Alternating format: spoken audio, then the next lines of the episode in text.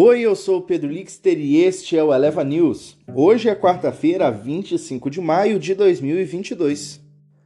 Apesar da pressão sobre Petrobras, Ibovespa vira e sobe 0,21%.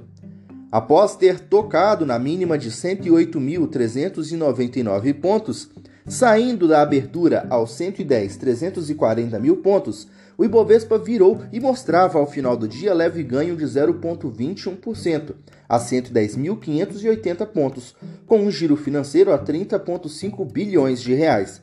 Na semana sobe 1,93% e no mês 2,51% ao ano. O avanço é de 5,49%. Maioria das bolsas de Nova York fecham em baixa, com dados e sinalizações sobre techs. O fechamento da Dow Jones subiu 0,16% a 31.928 pontos. O S&P 500 teve uma baixa de 0,81% a 3.941 pontos. O Nasdaq recuou 2,35% a 11.264 pontos.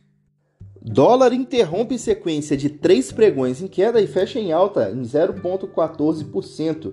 Após três pregões consecutivos de queda, o que acumulou uma baixa de 3,55%, o dólar encerrou a sessão da terça-feira em leve alta, com um patamar de 4,81. O pregão foi marcado por muita instabilidade, com a divisa trocando de sinais ao longo do dia em meio à oscilação da moeda norte-americana no exterior e ajustes das posições no mercado futuro local. Na China, as ações avançaram com promessa de suporte, mas preocupações com o crescimento permaneceram.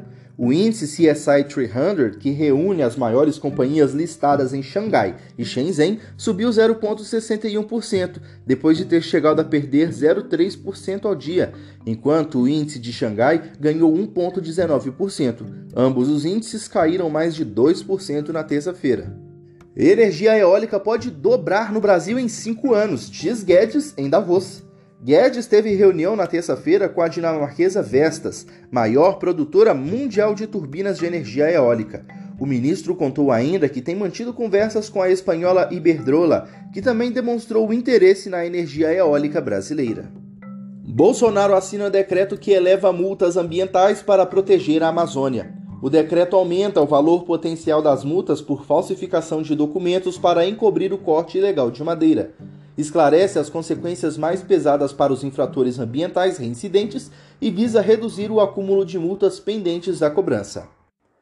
Esse foi o Eleva News. O podcast é publicado de segunda a sexta bem cedinho. Acompanhe a gente na sua plataforma de streaming favorita e não perca os nossos episódios. A produção é de Gabriel Fogliene, a locução e a edição de áudio são minhas, Pedro Lixter. Até mais!